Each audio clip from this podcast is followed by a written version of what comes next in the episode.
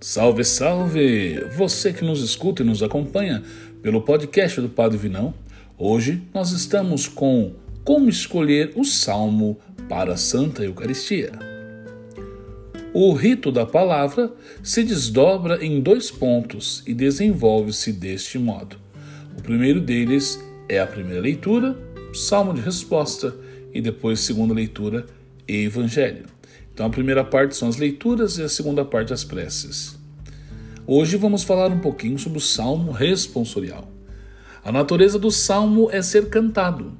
Esse costume de cantar os salmos vem dos primeiros séculos da história do cristianismo.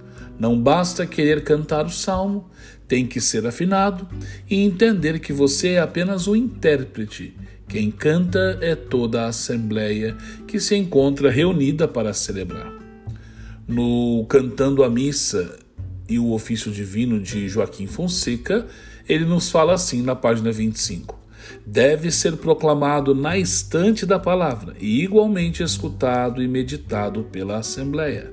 Assim, ele se converterá numa autêntica resposta dos fiéis à proposta de Deus. Lembremos, o salmo de resposta não é lugar para se dar um show. Salmo de resposta é um canto que mexe no coração do povo, que se torne fácil para que eles cantem juntos.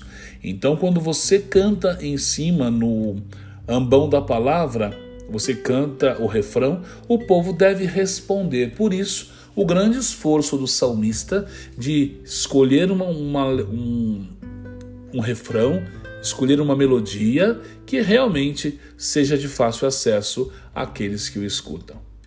Vamos nos formar, abrir o coração para bem celebrarmos a Santa Missa. Um forte abraço e até a próxima semana.